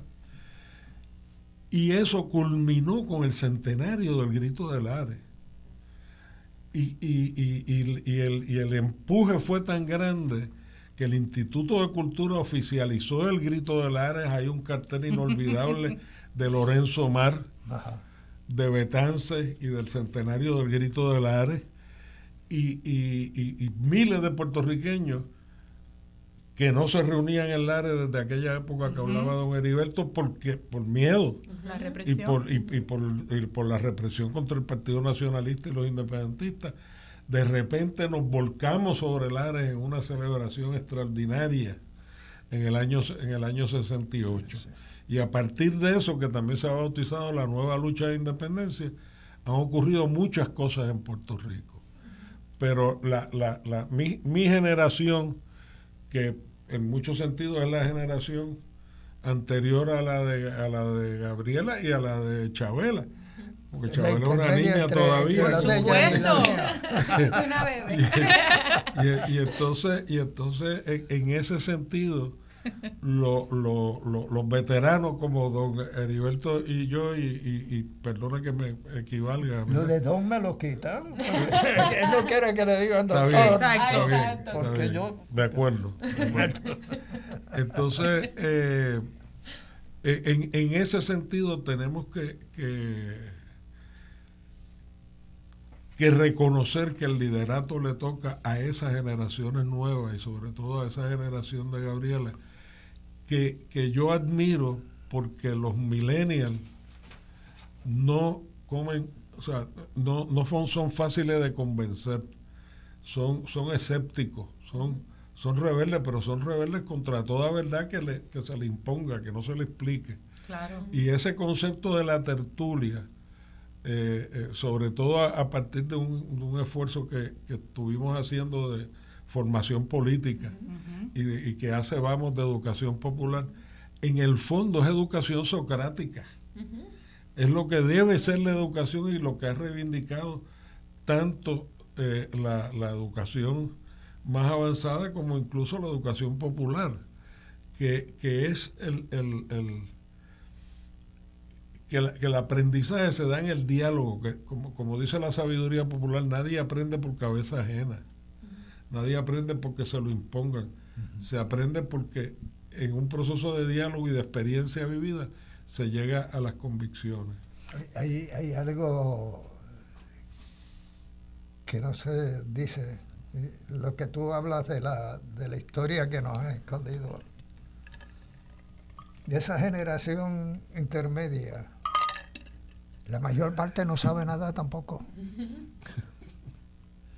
mi, mi misión es darle charla a estudiantes. Bueno, pero mira, para la persecución, cuando la revolución, la insurrección del 50, a un joven llamado Deusdedit Marrero, acuérdate de ese hombre, comunista él. Lo he oído antes. Se paró en la plaza de Arecibo y le dio un viva a Puerto Rico libre. Eso nada más. Lo metieron preso. Y su esposa estaba recién casado y su esposa estaba encinta. Y la esposa no pudo soportar la prisión y se suicidó. Eso la historia no te lo dice, ¿no? No, te lo dice. Ay, qué y sigue siendo parte de la historia. Es parte Como no se dice tampoco que, que la que, el debilitamiento del sentimiento y del movimiento independentista después de esa, de, esa represión despiadada de los años 50 fue parte de lo que provocó con, la, con, la, con el proyecto del, del gobierno del Partido Popular el gran exilio puertorriqueño de los años 50 que atravesó todo el siglo XX, pero en solo los años 50 fueron medio millón de puertorriqueños, que en una población de, dos millones y pico era, era, era uno de cada cinco puertorriqueños. Y me consta, porque además compartí con la lucha de los puertorriqueños en Estados Unidos y comparto todavía y, y, trabajé con, con, ellos en, cuando hacía el doctorado en, en Estados Unidos.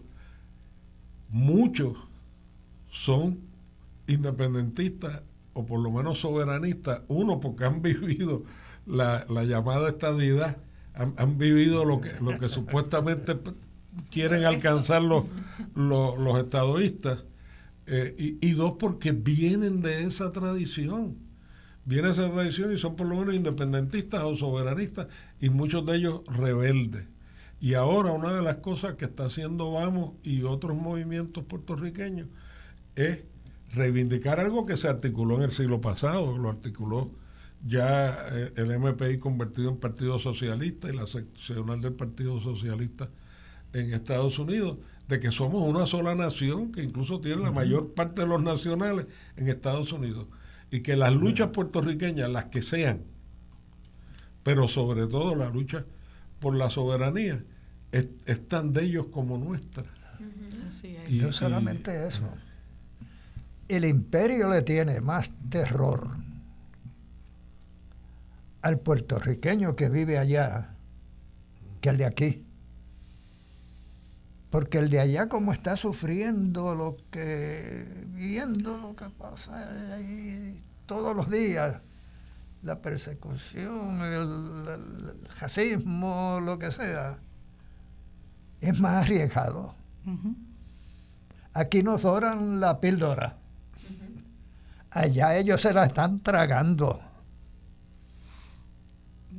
Mira, Heriberto, eh, esto, esto es una, un diálogo maravilloso y nosotros queremos incluir a la gente, al público que también nos escucha. Así que yo voy a dar los números de teléfono para que la gente también se, se incluya en el diálogo eh, cuando quieran. Los teléfonos son el 787-292-1703, 292-1703 o el 292-1704. Son los teléfonos de aquí para, para incluirse en este maravilloso diálogo y esperanzador para mí también. Así que seguimos, don Heriberto, que le interrumpí. Bueno, y hay otro caso bien importante. Eh, el único sobreviviente que hubo en la fortaleza, cuando se atacó en el 50, Goyito Rivera Hernández, tenía una niña de seis meses cuando entró la revolución. Y él lo hirieron, le pasaron las balas, que se metió debajo del carro porque lo estaban esperando. Y, se cubrió de sangre y lo dejaban con muerto. Cuando lo echaron en la ambulancia se dieron cuenta de que estaba vivo. Y se pasaba hablando como nosotros nos mantuvieron tanto tiempo incomunicado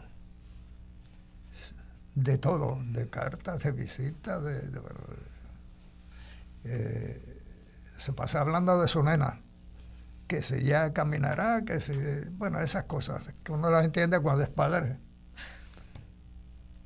Y al año y medio que nos dan visita, el media hora de las primeras visitas que le dan es a él. Y a los 15 minutos lo subieron y lo encerraron en su celda. Estábamos en celdas individuales y no habló. Tuvo dos días sin hablar.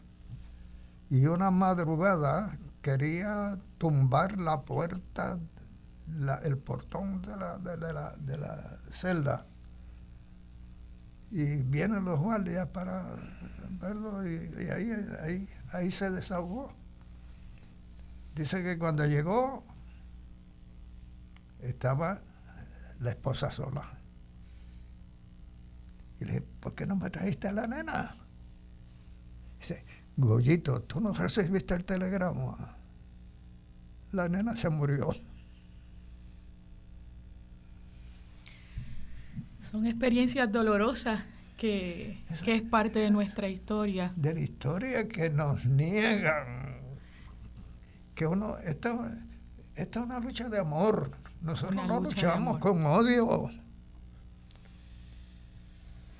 Don Pedro siempre nos lo dijo, esta es una lucha de amor. Don Pedro era un pacifista que admiraba a Gandhi y que cuando mataron a Gandhi, que le estaba en Jayuya, estuvo dos días encerrado en su cuarto Casa de Blanca Canales. Esa lucha es la lucha de, de Lares, es esa misma lucha, se hizo por amor, ¿no? Por buscar ese bien, esa justicia, por acabar por la esclavitud. Y yo creo que trayéndolo ahora a lo que estamos viviendo, a lo que vive Gabriela desde, desde su espacio de tertulias, es importante, ¿verdad? Eh, verlo, comparar bueno, eso. hay que ver que el proyecto sociopolítico puertorriqueño debe ser como, como, como se ha propuesto Vamos, un proyecto educativo. Educativo. Se, se, se, se piensa también equivocadamente que a veces con los programas y las consignas o la rabia espontánea se puede lograr el cambio eso es un ingrediente necesario, pero el nivel de conciencia de los participantes, de la comprensión porque, porque eso yo, yo puedo decir por, de nuevo por testimonio propio, porque yo fui fruto de esa revolución cultural. Yo estaba en el centenario de Grito de Lares y eso ya me, me, me, me, me comprometió para toda mi vida con una causa. Y yo he visto compañeros y compañeras quedar en el camino por mil razones que además uno no tiene derecho a juzgar. Pero, pero precisamente es la rabia o la conciencia acompañada de un contenido lo que, lo que puede hacer que, trascienda y perdure las cosas que no hemos logrado alcanzar hasta ahora. Por eso es que me entusiasma tanto el proyecto de tertulia y, y pienso que más que una, que una cosa estructurada como la que intentamos en Vamos de formación política, tal vez debe, debe socializarse con el resto del movimiento progresista y de ser un proceso de formación política compartido, porque la información y, las ideas son para todos, y, y, utilizar al máximo ese mecanismo de la tertulia que termina siendo, como dije, educación socrática.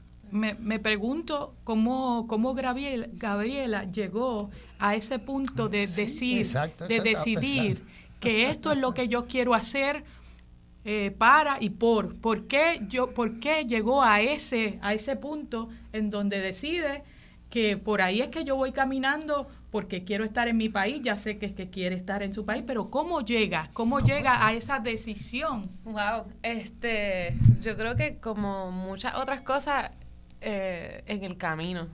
Eh, porque de donde yo venía y a lo que yo estaba dedicando muchos años de estudio no es a lo que a lo que me dedico, pero sí ese verano del 19 para mí y para con las personas con quien yo compartí ese verano fue súper importante y fue un hito en la, en la historia de todos nosotros y nosotras, este, porque con quien yo iba a a gritar porque me la estaba alta de odio. No hay otra palabra.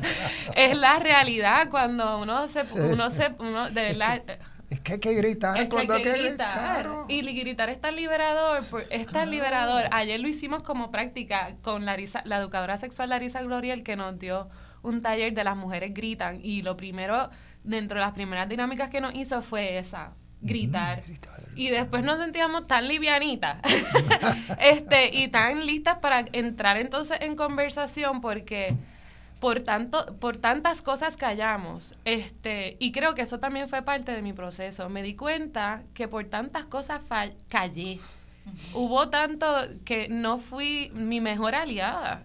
Y la realidad es que cada persona se, a quien te tienes es a ti misma es a quien te tienes a ti mismo, a ti misma, como que eres tu mejor aliada. Mientras tú no hables por ti por ti misma nadie lo hará por ti. Este y en, en la medida en que nos vamos dando cuenta de eso mi mantra que era este curioso escucharte Heriberto este eh, para con mi proceso de sanación porque también yo sé que eso eso lo utilizan mucho como em, como estribillo, pero es la realidad y todos debemos entrar en un proceso de sanación propia. Este, en mi proceso de sanación, a lo que a mí me ayudó a consolidar ese cambio de lo que venía viviendo y preparándome para, para una vida de labor y qué sé yo qué, eh, fue amor, cariño y respeto. Ese se convirtió en mi mantra y todavía lo utilizo mucho. Y amor, cariño y respeto primero para mí, que era lo que estábamos hablando en el carro, y luego para quien me rodea. Pero si no me lo doy a mí, ¿qué estoy haciendo con los demás? Estoy haciendo un acto de hipocresía. Uno no puede dar lo que no tiene. Uno no puede dar lo que no Uno empieza por amarse. Claro. No puede dar amor. Y, uno, y, lo, y lo curioso es que nos enseñan, por lo menos en nuestro carácter de mujer, nos enseñan tanto a ser dadas y a, y a ser tan complacientes y, y tan eh, liberadas de, de cosas y dar, este, que no nos enseñan a recibir ni recibirnos. Eh, y en ese ejercicio propio fue que yo me, y hablando con muchas amistades, porque la verdad es que yo entro en tertulia rápidamente con muchas amistades mías, empecé a darme cuenta del factor común, este, que era ese. todos necesitamos un espacio donde podamos crecer sin ataduras, sin, sin, sin expectativas y sin prejuicios, un espacio donde realmente podamos florecer y un lugar donde podamos llorar, hablándola claro. Yo lo digo todo el tiempo, en tertulia hasta en oficina, yo siempre le digo, aquí se llora. No me pidas perdón por llorar, porque eso es un acto natural de tu cuerpo. Como, ¿sabes? Si, te tiene, si tu cuerpo te pide tirarte un eruto, oye, algo tiene que salir de ahí. Y la lágrima, el agua sana. Y si tú estás provocando una lágrima, si tú estás provocando y creando, tu cuerpo está creando agua, déjala salir porque significa que está sanando, está limpiando. En tantas religiones, en tantas culturas, el agua es un proceso, e, e, es, eh, un ritual de limpieza, es, es el factor número uno para que haya higiene en el mundo entero. Eso no universaliza. Esto no es un planeta Tierra, esto es un planeta agua. Una de las cosas que ayer este, conversamos fue precisamente en la, en, en, el, en la actividad que hizo Larisa del placer. Escribimos qué cosas nos provocan placer, cualquier tipo de placer. Y la mayoría, como que una de las cosas que se repitió fue tirarme al agua, darme un chapuzón en el mar, ir a recibir el, el día dentro del agua qué cosa, como también lo dice Río Grande de Loíza, como lo dijo Albizu. Bueno, sí. Bueno, ay, reconocer que merecemos algo mejor. Vamos a, eh, cogemos un brequecito, después venimos con llamadas con el 292-1703. Volvemos.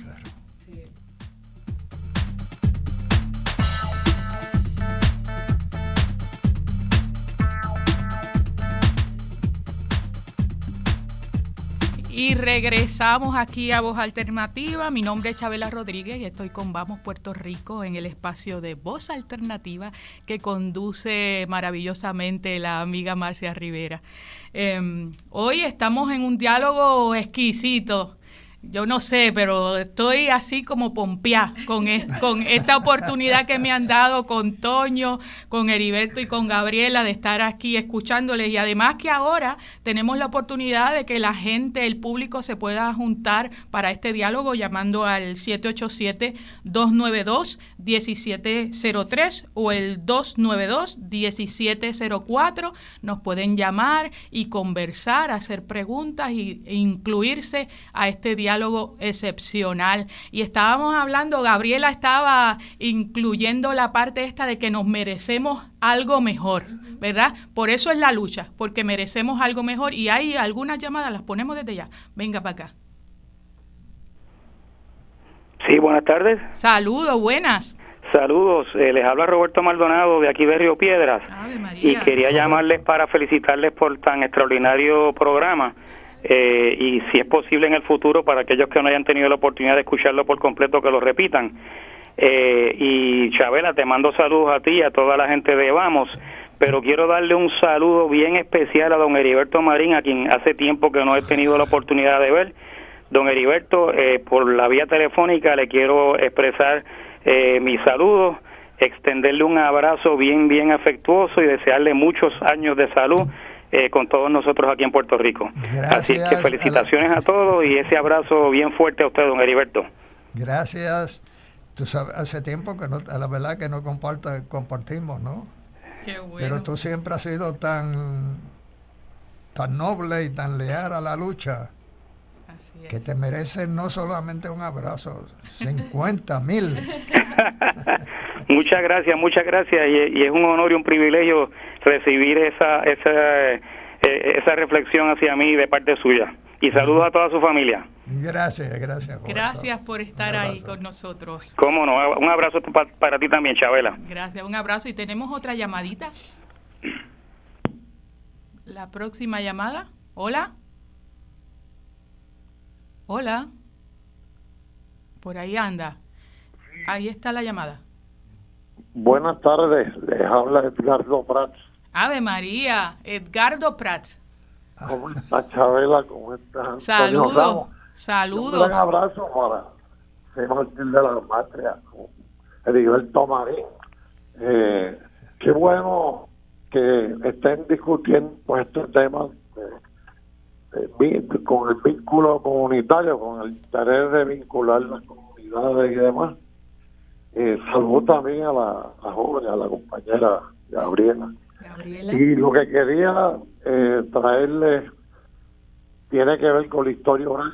Como escuché por aquí a Heriberto hablando de, de y de unos héroes anónimos y, gente que hasta muchas se desconocen.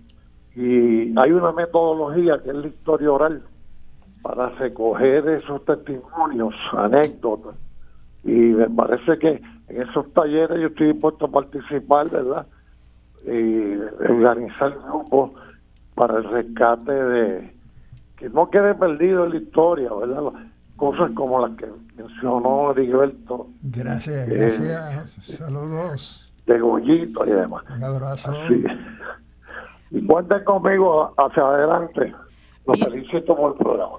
Pues mira, no te vayas de ahí para que escuches de parte de Gabriela qué significa tertulias, cómo puedes conseguir, eh, ¿verdad?, datos para incluirte en, esos diálogos que también se dan desde tertulias, Gabriela. Hola, hola, este, Edgardo. Edgardo, Edgardo Prats. Este, saludos. Gracias por, por, por tus palabras y gracias por llamar y escucharnos. Eh, pues sí, me encantaría poder recibirte y estar junto a Vamos una tertulia educativa dentro de, lo que es la historia de Puerto Rico y todo el, conocimiento oral que como, como usted comenta que necesitamos porque hay muchos anónimos heroicos y anónimas heroicas dentro de nuestra historia y, y hay mucho que nos queda por saber hasta, hasta lo que hasta el recurso que tenemos que no sabemos que tenemos. Así es que, claro que sí, te tomaré de la palabra y te vamos a estar llamando. Y hemos trabajado en historia oral, Gracias. todos los cuestionarios y todo, y a la orden siempre. Así que un abrazo. Gracias por llamar, gracias. Mantente en contacto.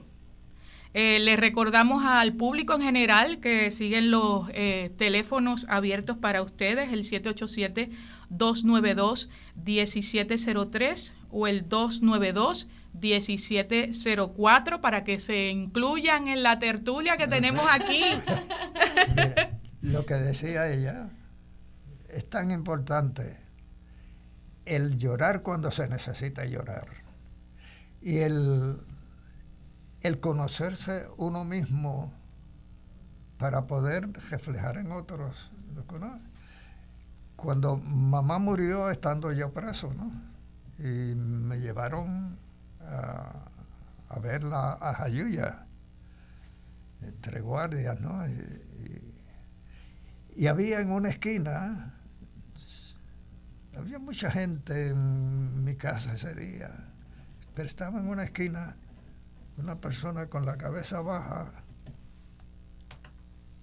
Y yo lo miré y dije, este es Ulises, y no digo el apellido para que no, eh, que fue a declarar en mi contra. Y era amigo, fue a declarar en contra de todos los nacionalistas de allí. Y era amigo desde la infancia, ¿no?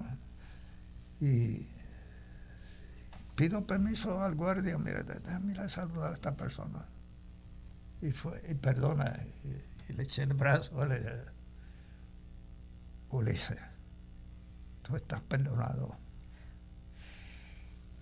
Sentí una sensación de libertad, de libertarme de eso. Y es que la lucha es esa. Si tú no perdonas, no no puedes pedir, no puedes exigir perdón tampoco. Siempre concluimos al mismo. Esa persona lo obligaron a ir a declarar en contra de nosotros. No estaba preparado, tenía su familia. Y ese hombre se empezó a llorar. Sí. Tenemos otra llamadita que se incluya en este diálogo. Adelante. Buenas tardes. Buenas tardes. ¿Quién nos habla? La señora Mildred de Lares. Mildred de Lares. Actualmente no vivo en Lares, pero me crié en Lares. No se escucha muy bien. Eh, ¿Me oye ahora mejor?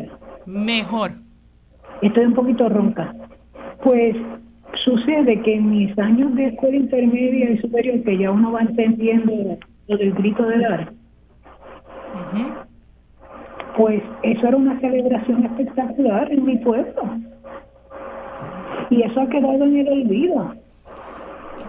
Y yo me pregunto hoy en día, ¿dónde está el Partido Independentista promocionando? Ayer fue el día conmemorativo de esta gesta histórica.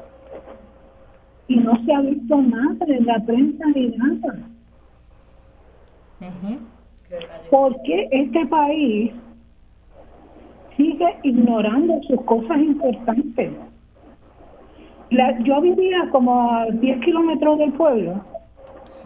Y el tapón era desde mi casa. Y todos, cuando estaba cuando llegué al escuela superior, todos eh, planificábamos siempre ir al grito del área. Y ahora ni se menciona. Así, qué hemos olvidado nuestros valores? Buena pregunta y por eso existen programas como Voz Alternativa. Entonces, gracias a Dios que ustedes están tocando el tema. Pero a ver si, si vamos a decir, todas estas personas que, están muy preparadas en, en la historia y en lo que ha pasado, ¿me pueden explicar qué ha pasado con las personas defensoras de este ideal? ¿Qué ha pasado con qué? Con las personas que defienden nuestros ideales, nuestros valores, principalmente de la independencia de este país. no sé si es una pregunta para el historiador, pero podemos reflexionar sobre eso. Principalmente para él, porque por lo menos él tiene más información como para evaluar esos, esos cambios que han ido pasando en nuestro país. Claro, como sociólogo. Sí, yo, creo que Muchas gracias. Gracias por estar ahí. Yo creo que es muy importante lo, lo que pregunta ella y es muy importante señalar que, que de eso se trata la hegemonía. Eh, es lograr dominar a los pueblos eh, por convencimiento o por resignación es decir, la teoría de la hegemonía es que los dominadores, en, este caso la hegemonía de Estados Unidos y de los puertorriqueños que son cómplices del colonialismo, que no debemos perder de vista, es eh, eh, fingir la democracia mientras la gente esté de acuerdo o, o acepte el sometimiento. Pero como saquen la cabeza, va a venir la represión. Y, y, eso es, es, así en, todas partes del mundo y termina provocando una mentalidad de los dominados de que no vale la pena eh, eh, luchar porque va a ser en vano. Y, y, una herencia de aquella, de aquella represión, por ejemplo, volviendo a, al caso de mi generación y de mis compañeros de lucha, que fíjense el, impacto de las carpetas eh, que, se le armaban de los expedientes a, los, a, los, a los puertorriqueños independentistas para perseguirlos, para hacer que los despidieran de los empleos, para obligarlos a irse del país, que cuando uno se declarara independentista, o sea, yo, yo, yo lo fui toda la vida, pero no era activista, y cuando me meto activista, ¿qué es lo que te decían los padres? Mira, tú puedes tener las ideas que tú quieras, pero tienes que pensar en tu futuro. ¿Qué, es lo que contiene eso de tienes que pensar en tu futuro? Que si te metes activista y luchas por tus ideas, lo vas a pagar en términos de empleo, en términos de persecución. Y ese es el efecto de la represión, que te dicen, ah, sí, la democracia, todo el mundo piensa como quiera, pero, pero claro, detrás de eso está que si piensas lo que no se supone, te va, te va a costar.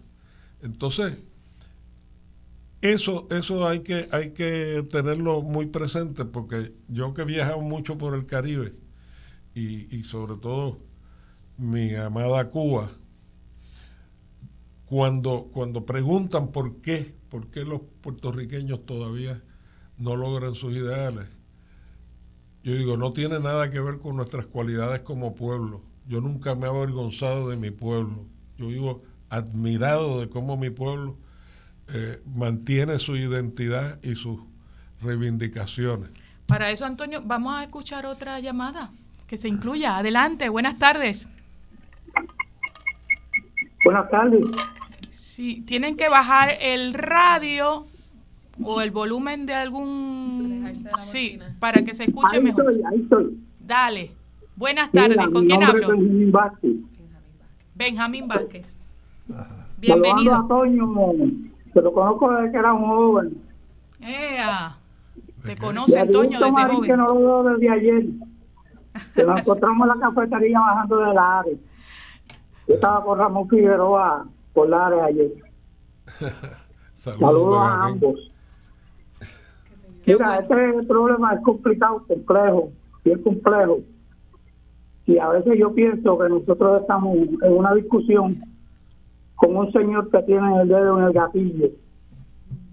En el mes de abril mataron un puertorriqueño en Filadelfia, dentro del carro. Y en el mes de septiembre, cinco meses después, es que viene la denuncia y ponen la, el video en la televisión estadounidense y yo lo vi en el noticiero aquí. Estamos hablando del 2023. Un boricua dentro del carro, un oficial armado que le dispara a través del cristal y lo mata. Esas son las intervenciones con los boricuas en Estados Unidos.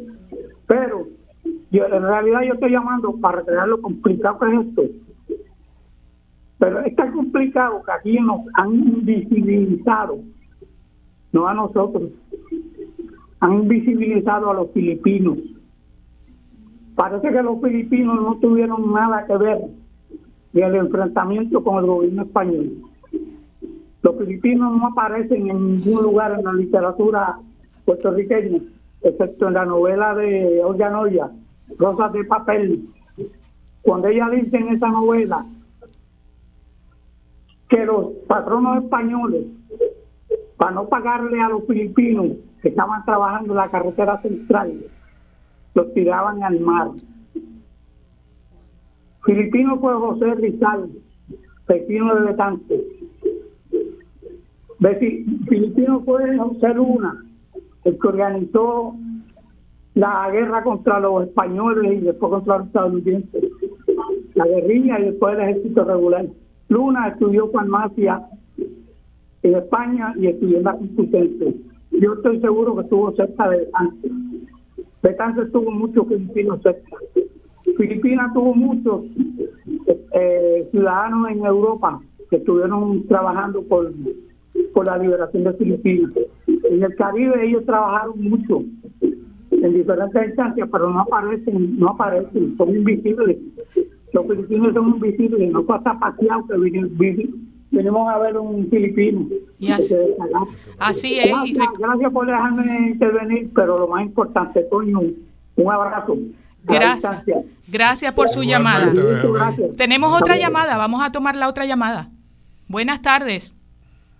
Buenas tardes. ¿Con quién hablo? La señora López desde Piedra. Señora López, gracias por llamar. Me encanta el programa quería preguntarle a todos ustedes eh, la mejor forma de contestarle a estas personas que insisten en que no somos una nación ni somos un país, porque somos un territorio. Ahí se la dejo. Que tengan un lindo día.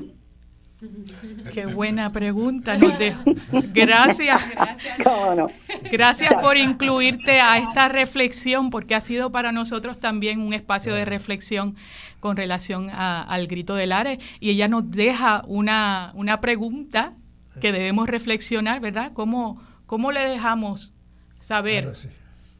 Bueno, eso tiene muchas muchas respuestas en el sentido de que nación para algunas personas es sinónimo de una nación en el sentido jurídico político, de una república o un gobierno establecido y reconocido por la comunidad internacional. Pero nación es un concepto muy, muy amplio que se viene utilizando eh, desde antes que se convirtiera tan ligado a eso de, de, un, de un gobierno, una entidad territorial organizada, por ejemplo, para referirse a las naciones indígenas en Estados Unidos todavía se usa, todavía se usa en el, en, el, caso de algunas naciones originarias eh, en América Latina y el Caribe. Eh, pero lo que, lo, que, lo que es incuestionable es que hay agrupaciones humanas que son nacionalidades. Entonces, e, en eso no hay confusión, porque incluso eh, igual que se dan estas nacionalidades sometidas dentro de los países de América, también ocurre en Europa. O sea, el País Vasco no es una nación organizada y reconocida por la humanidad, pero, pero la nacionalidad vasca, de la que soy descendiente y a mucho orgullo, como me hizo mi padre desde, desde muchacho, eh, se reconoce la nacionalidad vasca e, e, incluso en el sistema político español se están reconociendo las, autonomías, no solo del País Vasco, sino de Cataluña, que también se debate en la independencia, pero no deja de ser una nacionalidad. Claro, porque tiene unas características particulares. Idioma, ¿verdad? Es una de esas características, pero no la única, ¿verdad? La forma de relacionarse, ¿verdad? Sí, sí, la, la, la, clave de la nacionalidad es la identidad. Y la identidad es sentirse parte de. Entonces, con todas las variantes de lo que, de lo que se manifiestan como nacionalidades, como haya una agrupación de la que, de la que eh, la sociedad en la que esto se produce se sientan parte como en el caso de la nacionalidad puertorriqueña.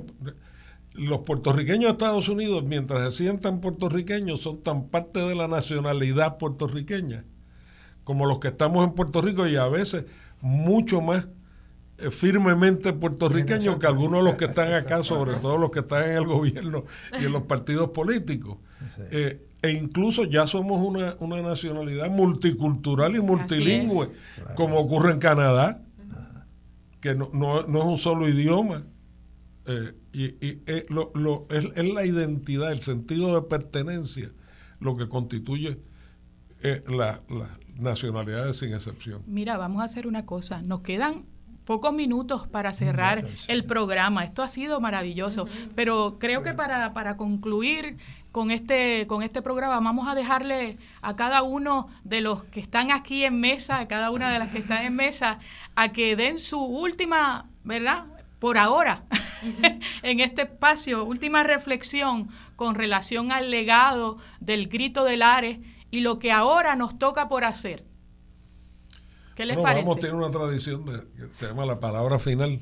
Eso está bueno. Con la que se cierran, con la que se cierran. Pueden ser varias, no tiene que ser una. Bueno, por eso no puede ser muy extensa. Claro. Porque, ya no es una palabra final, sino que se convierte en una perorata. Es cuestión de, pero, cuestión de segundo. No te preocupes. Pero, pero enseguida cuando pedía esa ronda final, pensé en la palabra final y, y pensé que este programa me provoca dos cosas orgullo y esperanza. Yo diría también, aparte de eso, que los puertorriqueños necesitamos unidad, unidad de propósito, para poder solucionar nuestros problemas, que es muy importante. Este, pues como palabra final, yo creo que vamos a comenzar con el propósito y, eh, amor. Eh, el amor supremo, como venía diciendo Heriberto, este, que es por nuestro, nuestro suelo, nuestra tierra sagrada. ¿Quieres decir la tuya? Bueno, em, yo pienso que el grito de Lares no es un, no es un hecho aislado que ocurrió, ¿verdad? Allá en el, hace 155 años fue. 155. Hace 155 años, sino que, que, es como un... Hay una amiga mía, abogada, Linda Baquier, que le mando saludos, eh, que ella dice que es un toque de Diana.